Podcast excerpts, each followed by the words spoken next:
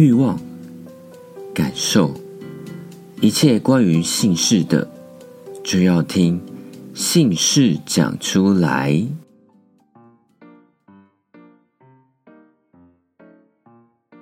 大家好，欢迎收听姓氏讲出来，我是哥哥有舌。我常常都会在脸上划新闻，特别是注意跟性爱有关的新闻。有一天，我就在脸书上看到一则新闻的标题，大概是写这样：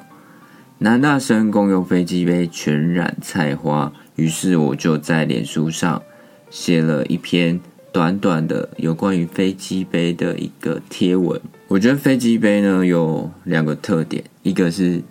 它清洁真的很不容易，另外一点就是重复性飞机杯。你们会想说，应该可以一直使用下去吧？其实它有次数上的限制，因为使用次数越多，它可能会变形，它可能清洁越来越不容易，里面藏的细菌会越来越多。所以我建议可以使用大概五十次，就可以换一个新的飞机杯。也可能使用不到五十次，你就会想要换，因为想要新鲜感，所以你就可以买很多不同的重复性飞机杯，这样子轮流做使用。你每次在自慰的时候，那个感受，随着不同的影片，然后搭配不同的飞机杯，就会有不同的感受。大家有没有想过，在使用飞机杯的时候，先套上保险套，再使用会比较容易清洁呢？或许有人会说，如果套上保险套，反而会没有感觉，而且是自己一个人使用，就不会有一些卫生的问题。但如果基于清洁的考量，如果直接使用的话，飞机杯里面就是会掺杂一些精液，加上润滑液，清洁或者在晾干的时候，如果没有晾干就收起来，它反而比较容易滋生细菌，所以你们可以考虑看看，在使用飞机杯的时候，先套上保险套，在阴茎上面抹上足够的润滑液。这样的感觉去做使用，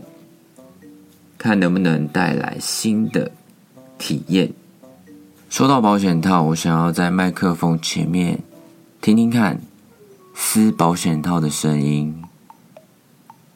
以后有机会，我想要做一个 ASMR 的系列，先来尝试一下撕保险套，在麦克风前面录制。会是什么样的效果？来喽！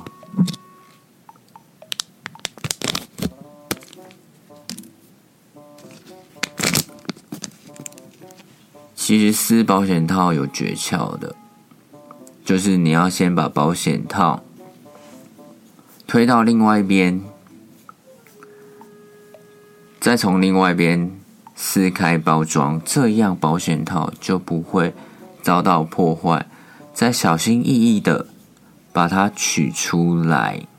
再分辨它的正反面。其实正反面很重要。如果没有办法分辨正反面，不小心反面套上去，其实是套不太上去的。就算套上去，也很容易在性爱过程中，比如说脱落啊。或者是造成性爱的不舒服啊，也许会容易破掉啊，反而造成性爱的一些安全的问题。大家有没有发现，在撕开保险套后，保险套上面就是油油的啊？因为保险套基本上在保存的时候，它上面是抹上细性润滑液。细性润滑液对于保险套的润滑度是比较好的，所以基本上保险套的润滑液使用有两种，一种是细性润滑液，另外一种就是我们比较常用的水性润滑液。而情趣用品方面，最安全的润滑液就是水性润滑液。怎么说是最安全呢？因为如果你使用的情趣用品是细胶的话，如果碰到细性润滑液，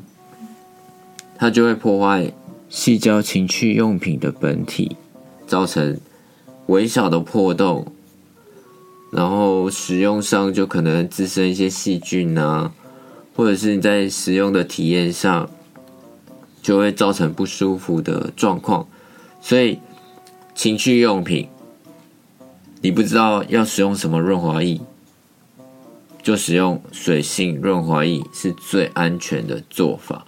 因为情趣用品有太多不同的材质，水性润滑液它比较容易清洗，但相对来说它比较容易干，所以要随时做补充。在性爱过程中，你觉得好像呃越来越干了，越做越干的时候。你就是要随时做补充，但相对来说，那性爱的那个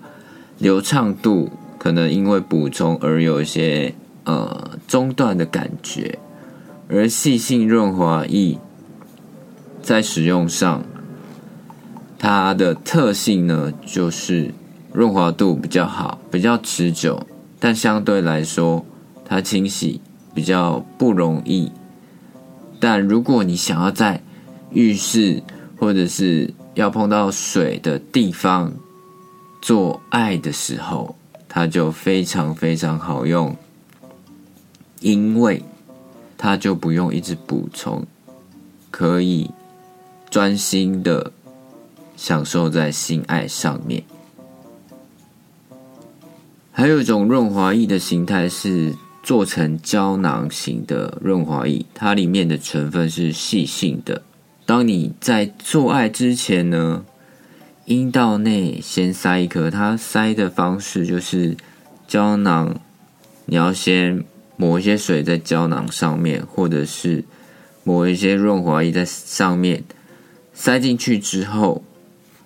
等它融化溶解的过程中，你们可以做一些前戏。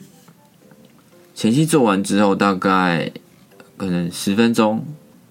其实前期蛮重要的，就是沉浸在里面，大概十分钟，润滑液就会流出来，然后你们就可以自然而然的进行性爱的部分。其实胶囊的润滑液在同志之间是非常方便的一种润滑液，它真的。持久性、润滑度的持久度会比较好，